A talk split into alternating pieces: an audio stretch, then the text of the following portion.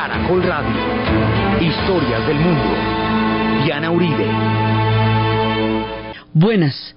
Les invitamos a los oyentes de Caracol que quieran ponerse en contacto con los programas, llamar al 245-9706, 245-9706 o escribir a los emails de auribe.hotmail.com o la página web www.dianarayauribe.com.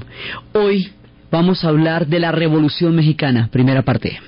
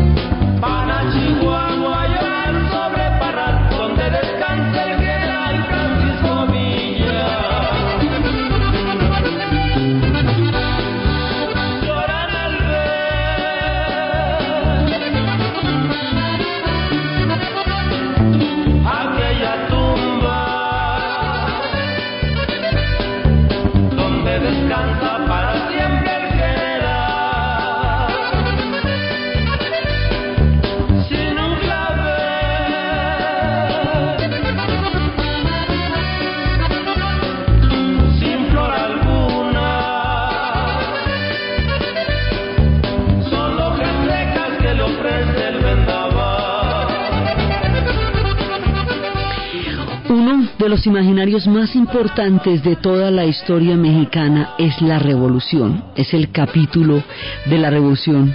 Habíamos visto el Día de los Muertos como uno de los más importantes, habíamos visto la independencia, habíamos visto la guadalupana. Bueno, esto, la revolución mexicana, va a crear uno de los imaginarios históricos más importantes, no solamente para la nación de México, sino para toda la América Latina. Van a crear un espectro que recorrerá el siglo XX. Entonces, vamos a empezar porque es un proceso de un caos y de una cantidad de vaivenes y eso pasan cosas y se dan bala y montan en trenes, mejor dicho, esto aquí pasa de todo, pues un pueblo movilizándose. Entonces, la vez pasada habíamos visto cómo México había solucionado tres problemas básicos. Había solucionado.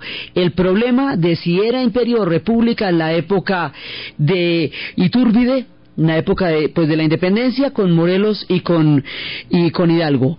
Del problema del imperio o del problema de la de, de, la república con Iturbide después soluciona el problema del federalismo del centralismo con el general Santana y es el momento en que enfrentan la invasión de los Estados Unidos cuando les quitan los territorios.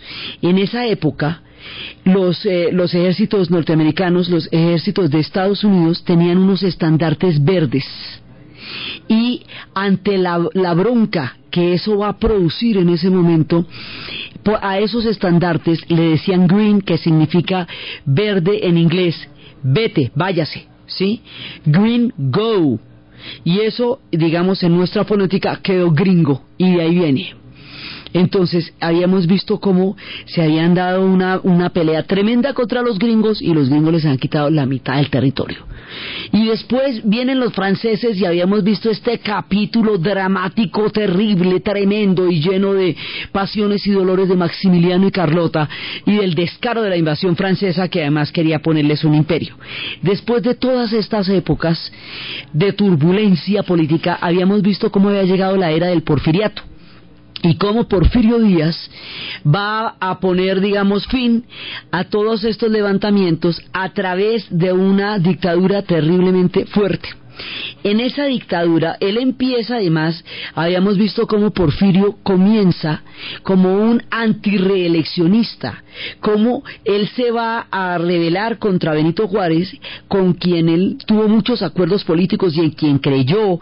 Eh, eh, eh, este personaje, Porfirio Díaz, había peleado en todas estas guerras que les conté, había peleado contra los norte, contra los gringos, contra los franceses, había peleado, las había peleado todas, era partidario de Benito Juárez y luego considero que Benito Juárez quería hacerse reelegir y entonces se opuso a la reelección de Benito Juárez y después fue cuando hubo un interregno pequeño que gobernó el Lerda, Juan de Lerda, y después va a entrar, después de un año, o sea, Benito muere y entre Benito y el interregno llega Porfirio Díaz y asume el poder en 1877. Y habíamos visto cómo con esta cantidad de contradicciones que hay en la política mexicana, Porfirio Díaz subió supuestamente como un antireeleccionista y se va a hacer reelegir más de seis veces. Él se va a eternizar en el poder va a gobernar 34 años hasta que le saca la piedra a todo el mundo porque ya estaba bueno de porfiriato. Entonces, habíamos visto cómo Porfirio eh, moderniza México desde arriba. Lo moderniza en términos de construir el ferrocarril, que es una obra colosal 24 mil kilómetros de vía férrea, llega a construir él y eso hará posible la revolución porque nadie sabe para quién trabaja.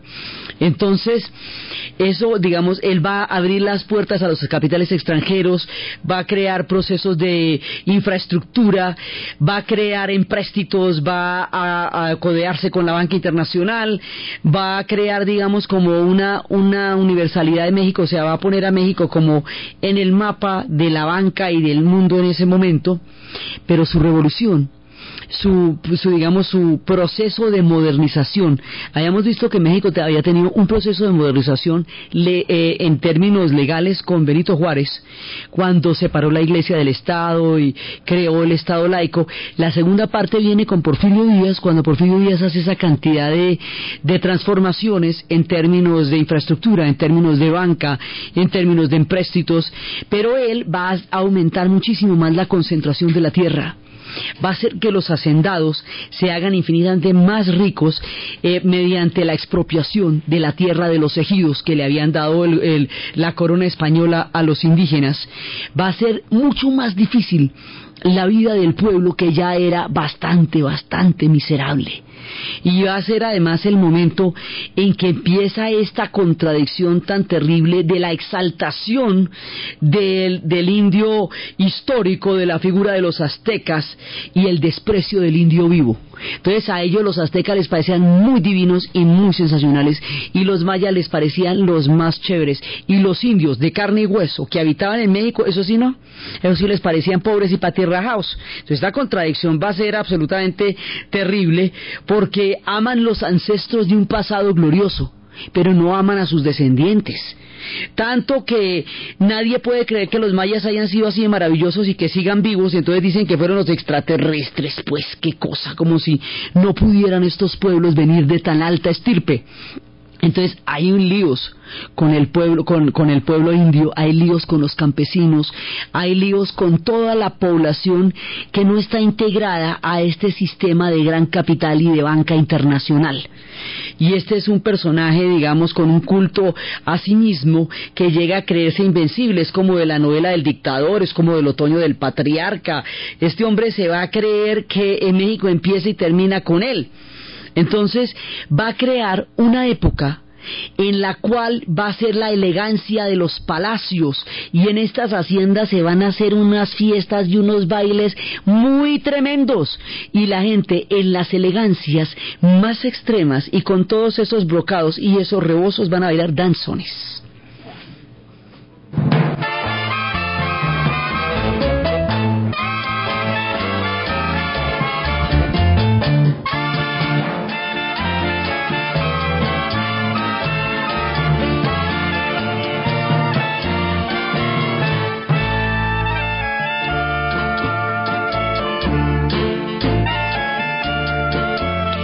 Música tan hermosa y tan entrañable del alma mexicana en ese momento la bailaban solamente las élites. Y la bailaban en esos, pero es que las haciendas mexicanas son una cosa inimaginable. Y los salones de baile, y las escaleras, y las arañas de cristal, aquello era mucho lo tremendo, pero era un mundo para pocos. Entonces estaba excluido el pueblo mexicano. O sea, ellos ya resolvieron los problemas de qué tipo de Estado van a tener a través de todos los procesos que hemos contado, pero no han resuelto un problema capital, la integración. El pueblo mexicano no está integrado a un Estado se siente completamente excluido de lo que está pasando, de esta prosperidad desde arriba, de estas reformas desde arriba, que en nada modifican ni cambian la situación del campesino, antes por el contrario, la empeoran y los sectores de la clase media también se ven bastante empobrecidos y pauperizados por esta política de un gobierno que era fundamentalmente para ricos y para grandes capitales y para grandes hacendados y para tremendos latifundistas. Entonces, Porfirio hace muchas modernizaciones, pero las hace desde arriba y para la élite. El resto del país no se entera, pero en cambio sí le va mal. Entonces, esto aguantaba mientras la nación estuviera creciendo económicamente, bueno, pero es que ahí los coge una crisis económica. Y cuando los coge una crisis económica, ahí sí, hasta ahí llega el cuento. Hubo levantamientos, hubo un primer levantamiento de un personaje que se llama Ricardo Flores Magón. Y ese, ese levantamiento fue muy importante, pero lo aplastaron, digamos, fue un antecedente. Y luego ya la cosa se va poniendo. Hay un momento en que Porfirio parecería que fuera a renunciar al poder parecería que se hubiera enterado que ya estaba bueno, pero Porfirio era así suavecito como Franco y así de y así de convencido de que podía dejar el poder en cualquier momento.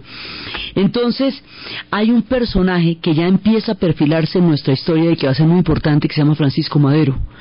Y es de los criollos, los criollos que habían jugado un papel tan dudoso en los procesos de independencia de México, aquí van a tener un papel muy importante, porque él es de una familia pudiente, pero él se da cuenta que este México así no es viable, es un legalista, es un hombre de leyes, es un reformador y este hombre ve que Porfirio está representando un peligro muy grande en la medida en que su eternización en el poder tiene en, jaque a la situación en el pueblo mexicano. Entonces le, da un compás de espera al hombre a ver, a ver con qué va a salir. Y luego sale Porfirio con que primero que él se retiraba de la política, que él ya estaba fatigado, ya estaba cansado y qué tal. Y luego sale que por la voluntad popular él se sacrifica y se va a meter otro periodo presidencial más y le dicen tampoco no hombre, usted es muy descarado. Entonces, en el momento sí se le levantan. Y es cuando, cuando Madero va a escribir un libro contra la reelección. Y ese libro marca el comienzo, digamos, esta revolución va a durar en su periodo armado de 1910 a 1920. Y ese periodo armado es el que tiene eh, la mitología, el hito, la, el imaginario histórico, pero en verdad la revolución va a durar casi hasta los 40, porque es hasta que se forma un Estado mexicano, va a durar casi hasta, hasta Lázaro Cárdenas, 30 ya finales de los 30, porque esto va a desembocar cuando ya termine, digamos, toda la, la, cantidad de peripecias que va a tener esta revolución, al final de esta revolución, después de haber echado toda la bala del mundo, cuando ya termine, se van a poner de acuerdo para parar de una vez por todas las balaceras. Y las pararon no las han vuelto a tener. Y para ponerse de acuerdo en un Estado incluyente que articule e integre la sociedad mexicana. Y el producto de este proceso es el que se va a llamar con el nombre más paradójico del Partido Revolucionario Institucional, que eso es como la cuadratura del círculo, porque una revolución institucional, pues no es una revolución, es una institución pero bueno, así se llama, Partido Revolucionario Institucional, PRI. Entonces, en realidad, este proceso va para formar un Estado que va a gobernar a México durante todo el siglo XX, porque el PRI caerá del poder unos poquitos años antes de que termine el siglo. Pero es, digamos, todo el siglo 20 para México está determinado por este proceso, desde la formación del Estado que va a surgir de la revolución hasta el imaginario tan importante que va a quedar creado en la música, en la literatura, en los corridos, en todos lados, el mundo conocerá la revolución mexicana, entre otras cosas porque es la primera revolución del siglo XX Así se inaugura el siglo en 1910. Y es que en ese momento, cuando, cuando vaya a caer Porfirio Díaz, no es una crisis la que lo va a tumbar, no, es una revolución. Y eso no se había hecho antes de esa manera, nadie se sabía eso cómo era. Pasaba, había corrido un siglo desde la independencia. Era el momento en que había terminado, estaban, estaban en plenas celebraciones porque se acuerda que la rebelión de Morelos, de Hidalgo y Morelos, es en 1811 y en 1810. Entonces estamos en 1810, aquí, aquí celebramos los 100 años de la independencia mexicana. Pasan muchas cosas, como, como cuando pasaron la época de Cortés, pasa el cometa Haley. Y cuando pasa el cometa Haley, acuérdense, aquí los esquemas cósmicos son bravos, los cambios van a ser fuertes y el cambio que va a tener México aquí es de todo a todo. Pasa el cometa Haley, van los 100 años de la independencia mexicana. Estamos en este momento en plenas celebraciones. Y cuando Porfirio nos sale con estas, entonces dicen, bueno, tampoco, este señor, mejor dicho, ya toca él alguna cosa, pues porque tenía 80 años además, es que era descarado desde donde uno lo vea. Entonces le, le ponen el libro contra la reelección y empieza lo que va a ser un levantamiento. Entonces Madero a Madero le tocó exiliarse y luego devolverse y luego exiliarse y en este periodo de la revolución las relaciones con los, con los con Estados Unidos van a tener un periodo más bien amable digamos, ya, ya, no, ya la herida ha sanado un poco, ya están un poco más frescos y, y, Estados Unidos va a apoyar a Juárez, porque apoyó a Juárez, a Madero también lo va a apoyar en su momento, después va a reconocer a Carranza, va, digamos, va a tener un, eh, un apoyo frente al proceso revolucionario y además en Estados Unidos se consiguen las armas, entonces la frontera se va, cruzan la frontera para conseguirse las armas y se devuelven. Entonces en esa época hay como una, una cercanía con Estados Unidos, que es de ese periodo, eso después se va a poner color de hormiga, eso después se va a poner bravo, bravo, bravo esa relación con Estados Unidos, pero en este preciso periodo de la revolución, esa relación es más bien amistosa, y es trascendental porque la frontera define de todas maneras el curso de los acontecimientos en una gran medida.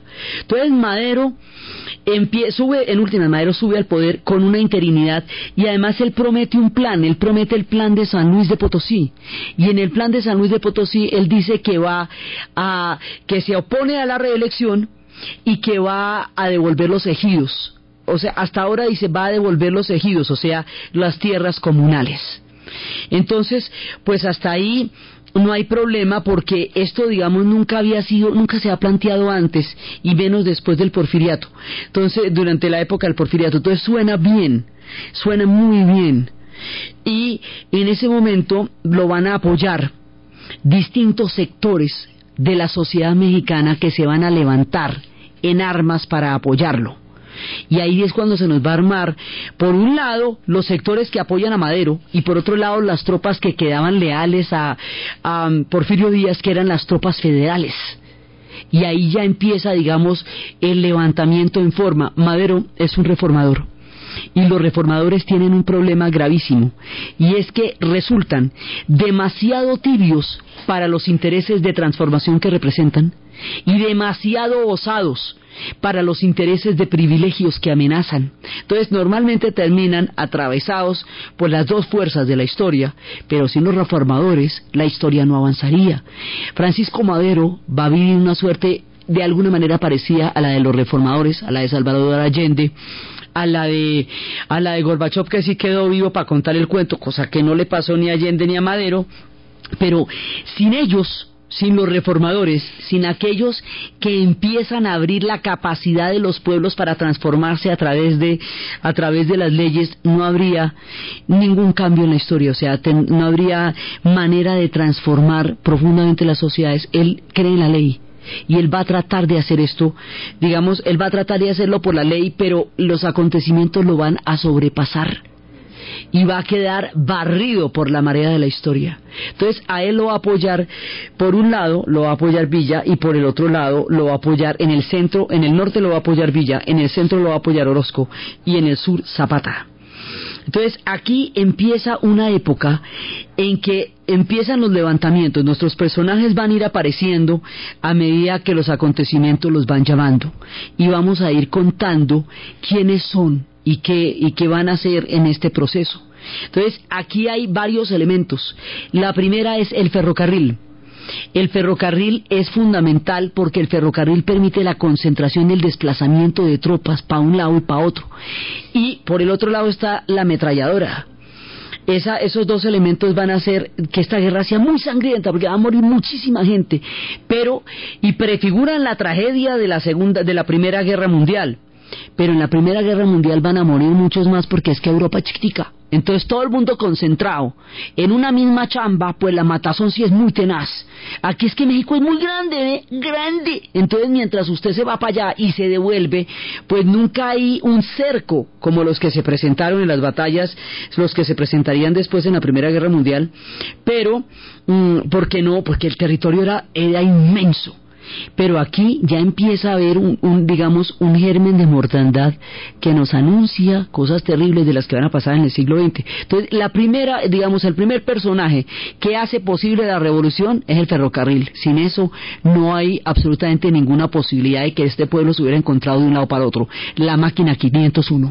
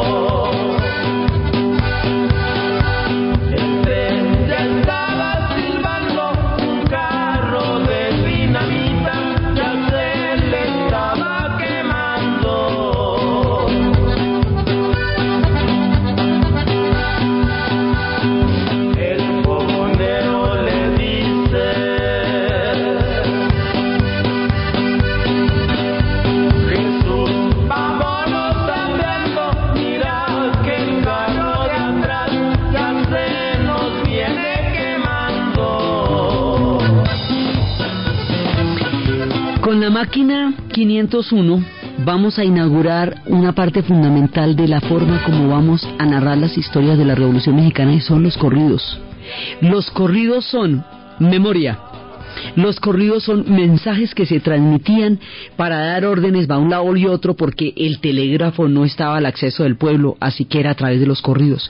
Los corridos son expresión popular, los corridos son crónicas de lo que pasaba, son los periodistas populares de la época, es la voz del pueblo que va contando lo que pasa, es la manera como se enteran de las noticias. Es tan poderoso el corrido que transcurrido el siglo XX y todavía en el siglo XXI sigue siendo la voz del pueblo porque los corridos, esta manera como la gente está contando lo que nos sale en los diarios y lo que nos sale en, la, en las editoriales, lo que sale del pueblo, lo que pasa en el alma, lo canta el corrido.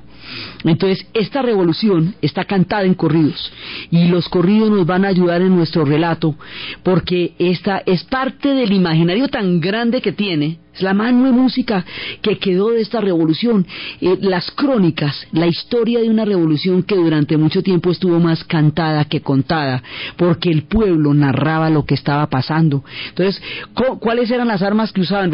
¿Cómo movilizaban? En tren ¿Cuáles eran las armas que usaban? La carabina 30-30.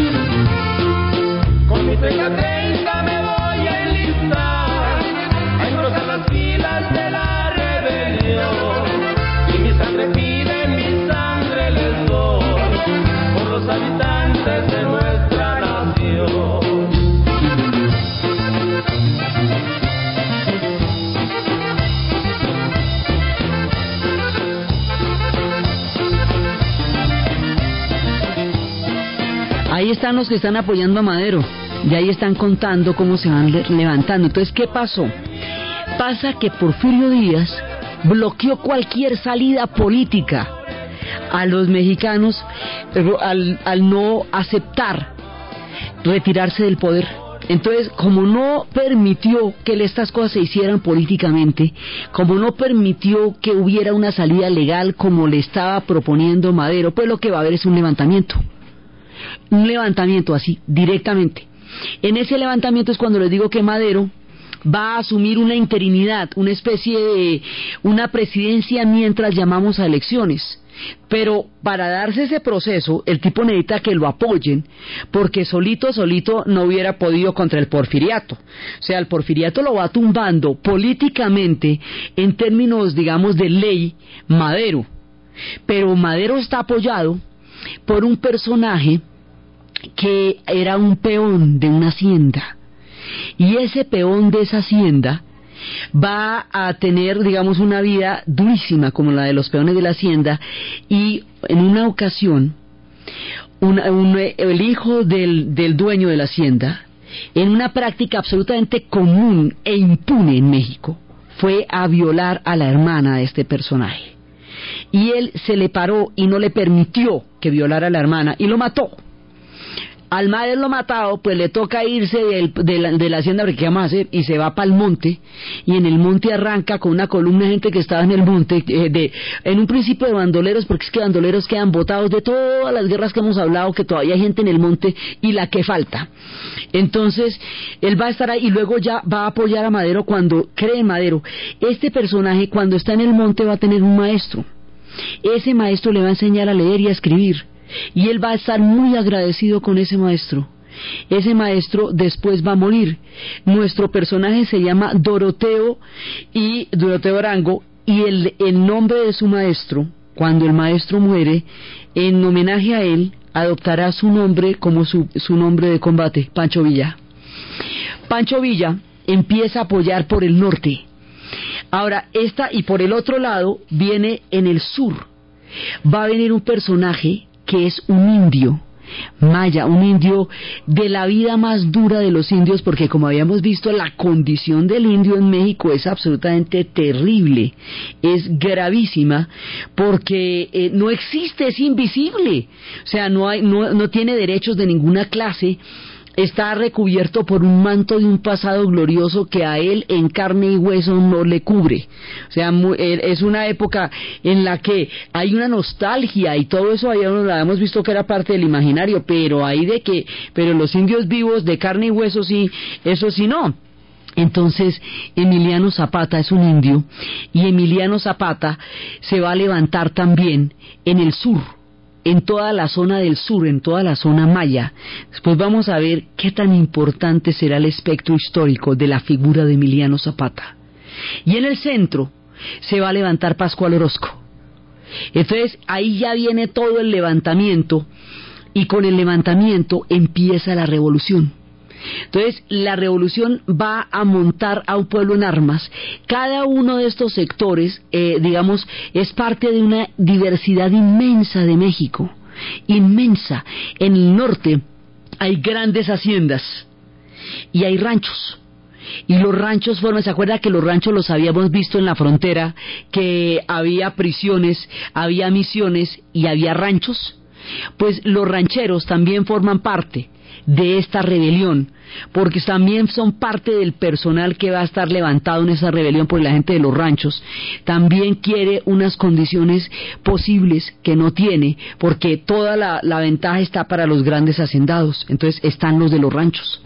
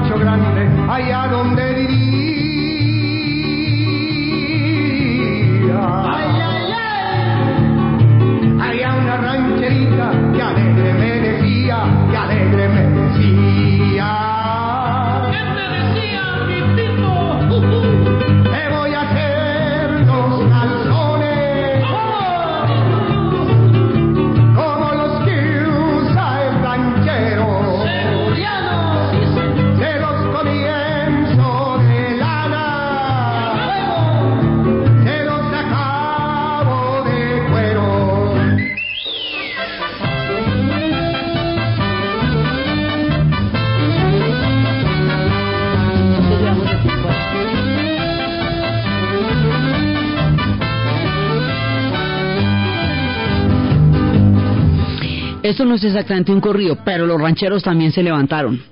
Entonces, estos son, por un lado, los rancheros.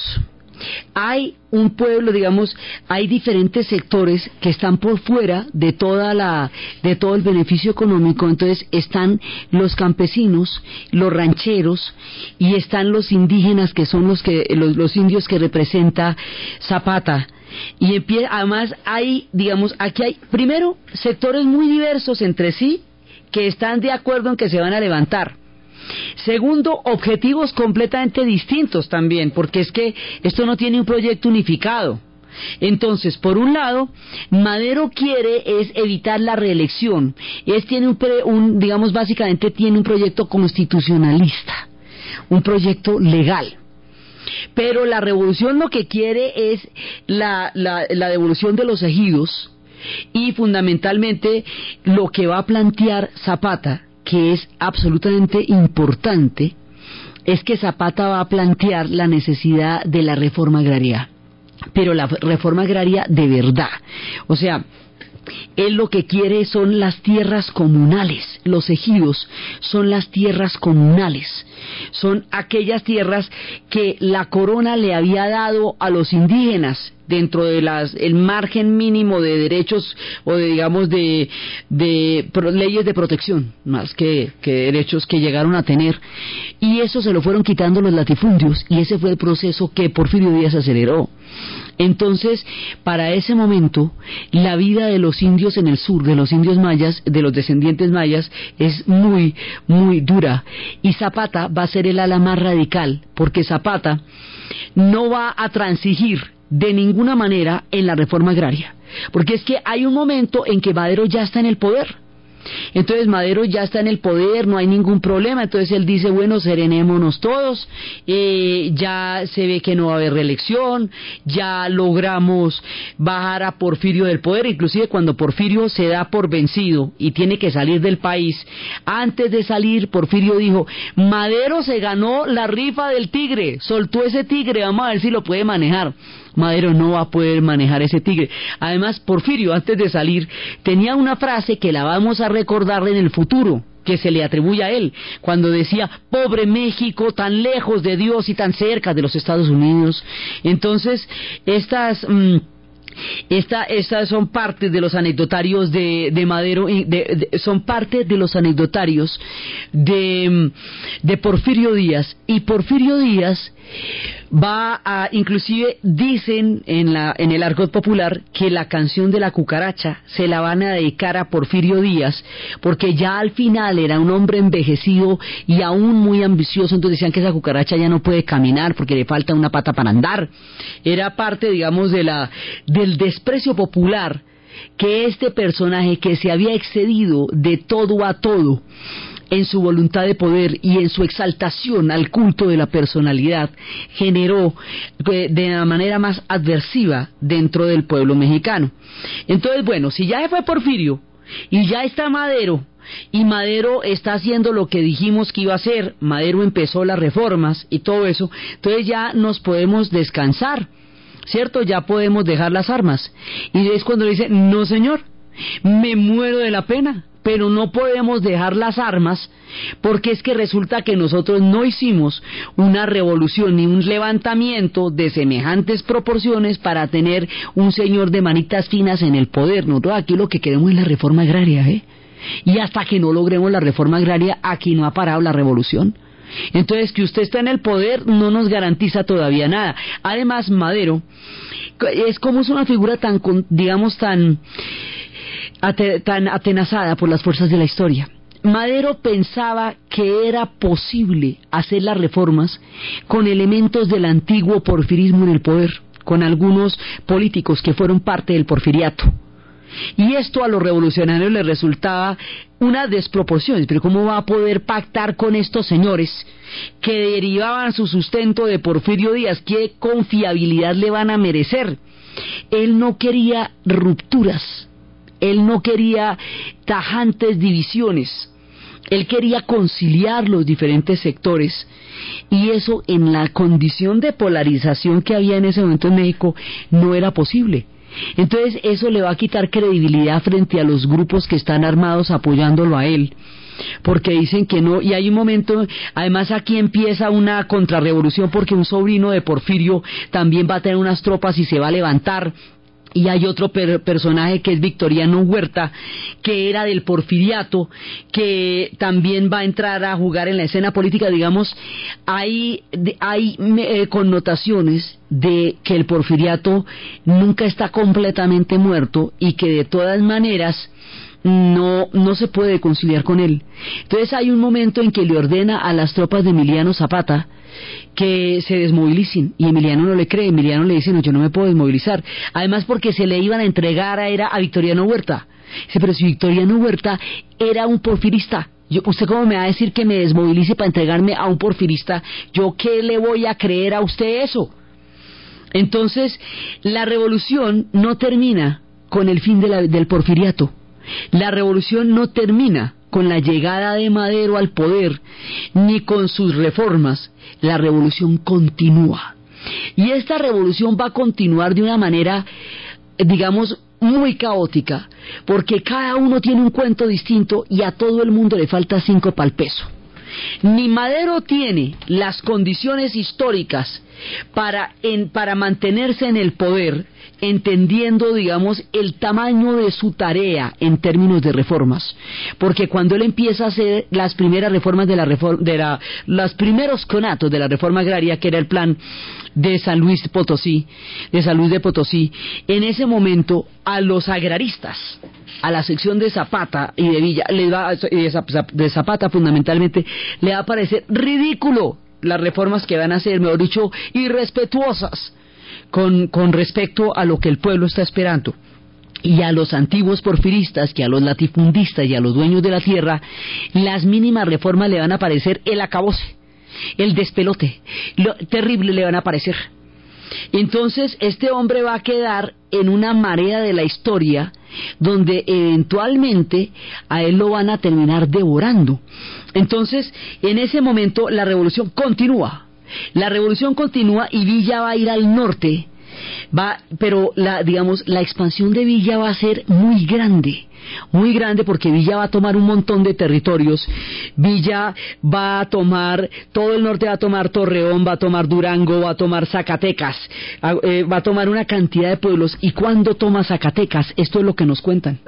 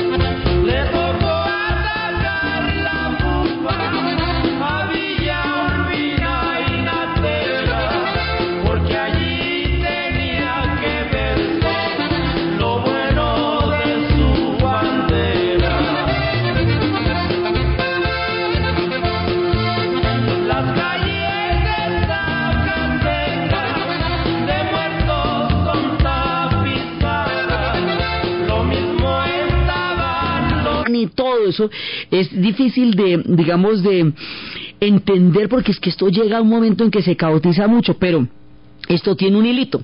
Entonces, en el momento en que estalla la contrarrevolución, es decir, que las columnas de Félix Díaz se van a enfrentar a las fuerzas insurgentes que están en ese momento, eh, que están en, en ese momento sublevadas, ahí en ese instante Huerta ordena la detención del presidente Madero y del vicepresidente Pino Suárez.